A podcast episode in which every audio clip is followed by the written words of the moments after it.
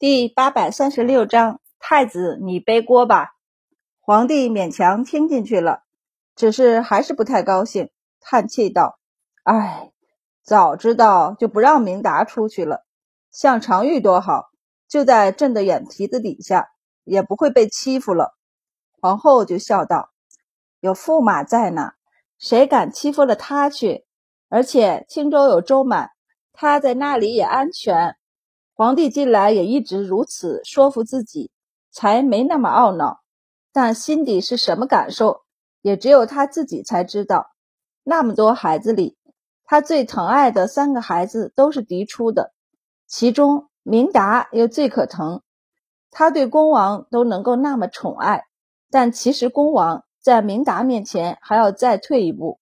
皇后也知道他素来疼爱明达，因此。不再提起这事儿让他烦心，而是问道：“太子何时回来呀？”皇帝道：“已经密信回来，此时已经在归程，应该不日就能到达京城。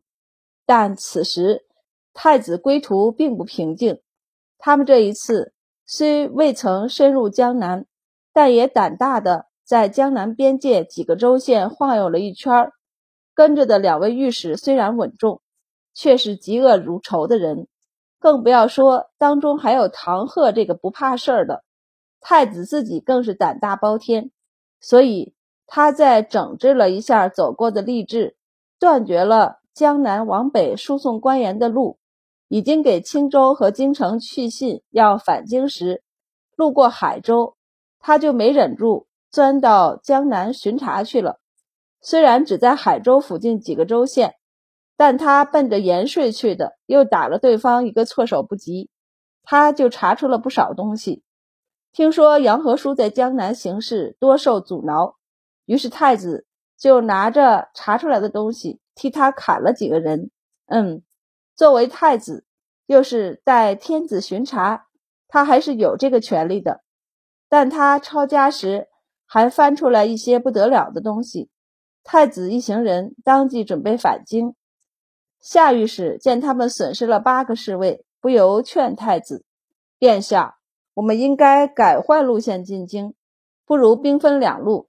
臣带着人将追兵引开，殿下快马加鞭回京。”太子刚看着身边的亲卫挖了坑，将才断气的三个侍卫埋好，闻言冷哼道：“天下莫非王土，孤躲他们做什么？一群魑魅魍魉！”也配孤舍了良臣逃命？我们连夜赶路去汴州，直接让驻军护送孤回京。夏御史虽然很感动太子不抛弃他们，且把他们列为良臣，但依旧道：胭脂追杀的人没有与中原之地的世家勾结，一旦他们互相勾结，我们进城只会越发危险。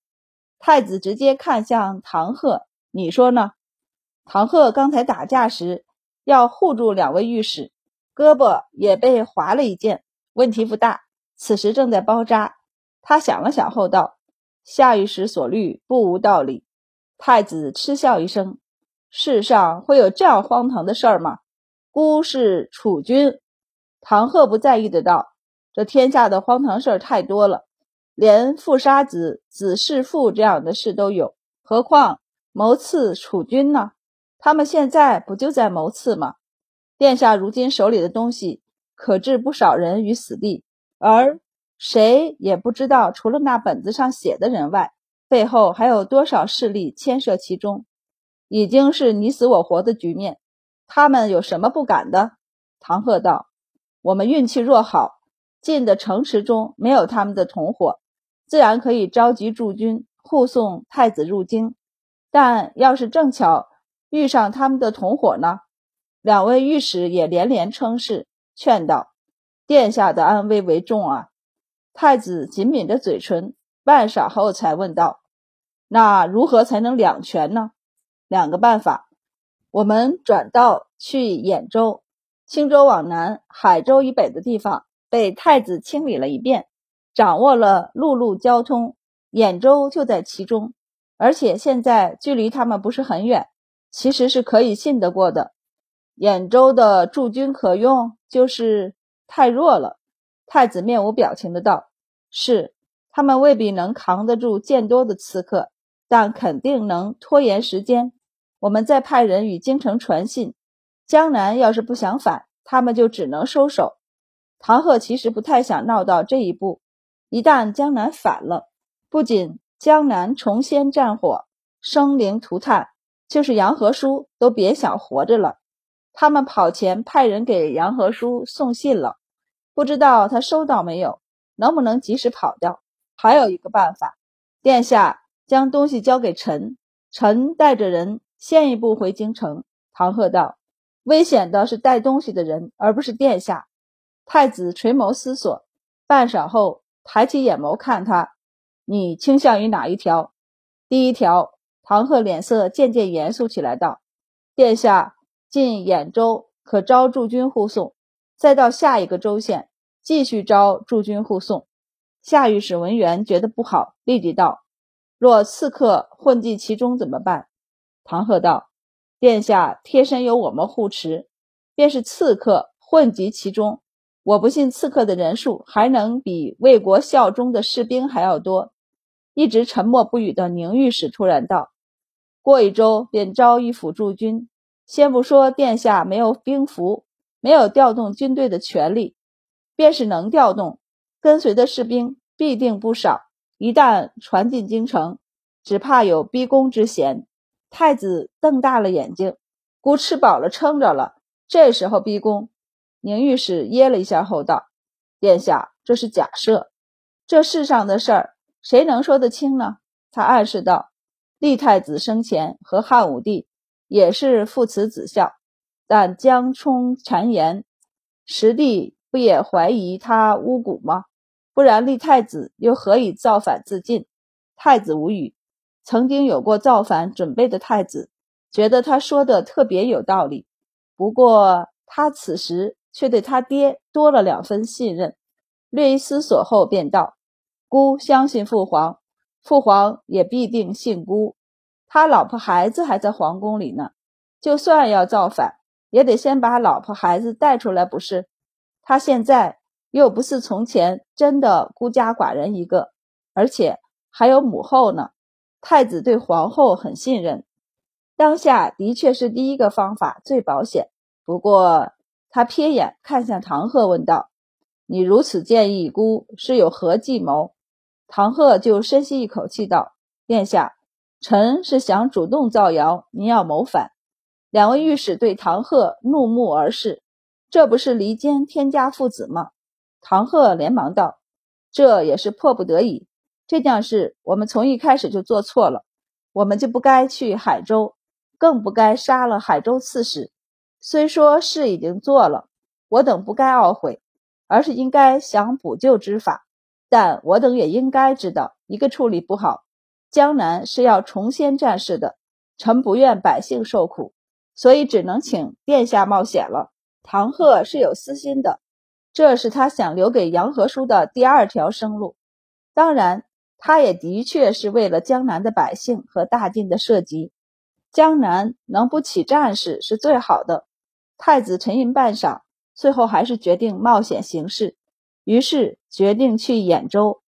杨和书收到唐鹤送来的信，第一个想法就是，他们也太能作了，不是说好了将江南交给他吗？然后就是思虑起来，难道他真的也要逃吗？他才到扬州不到两个月，此时逃走，扬州是江南中心，想从这儿逃出去可不容易。杨和书点着手指沉思起来，最后还是决定留下来。不过。他依旧叫来人不止一二，八叔不是说领略一番扬州的风景吗？请他过来吧，便说我扫榻相迎。而此时什么都不知道的白善几人正惊喜地迎来正氏和小钱氏一众人等。周满惊喜地抱住小钱氏，高兴的道：“大嫂，你怎么也来了？”小钱氏也高兴，却担心他这样过于活泼，万一摔了怎么办？我来给你做饭啊！他牢牢地扶住周满，娘担心你有孕吃不惯这边的饮食，所以啊，让我过来照看你。周满道：“有贺嫂子呢，做的都是合适我口味的东西。但大嫂能来，我还是好高兴啊！谁做的饭菜都没有你做的好吃。小钱氏笑眯了眼，白善也高兴地接了母亲。郑氏则是看了一眼儿子后，就盯着周满看。等他们姑嫂两个说完话，便伸手拉过他，上下打量过后，松了一口气，问道：“我们来的时候，一路都担心你反应大。我怀善宝的时候，吐的可厉害了。”周满表示，他除了饮食上有些任性挑剔外，现在什么问题都没有。另一边，白二郎和明达公主也迎来了更多的人。不仅有宫女、姑姑、内侍，还有来为他们建造房屋的匠人，更不要说他们带来的大批东西，那是囊括了衣食住行的方方面面。据说皇帝还给未来的外孙准备了一箱子衣服。江姑姑笑道：“都是小皇孙穿过的小衣裳，陛下也知道，刚出生的孩子皮肤娇嫩，所以穿旧衣服最好。”因此，特特和太子妃要了小皇孙剩下的旧衣服。自太子妃生下小皇孙后，他的衣裳一直是吉祥物。一些有面儿的勋贵，还有太子妃娘家，若有嫡出的新生儿出生，就会和东宫求一件衣裳，这是很有福气的一件事儿。现在太子妃手上还有的就是小皇孙常穿的一些贴身衣服了，更有福气。皇帝亲自开口，太子妃当然不会拒绝，所以他把能收拾的都给收拾来了。明达半晌无语，问道：“万一是女孩呢？”江姑姑便笑眯眯的道：“那更有福气了。”便是明达也不由笑起来，看到他们这么多人，便道：“你们先住下吧，这些事儿交给底下的管事，自然不用他们去操心。可房子……”建在何处，却是需要他们操心的。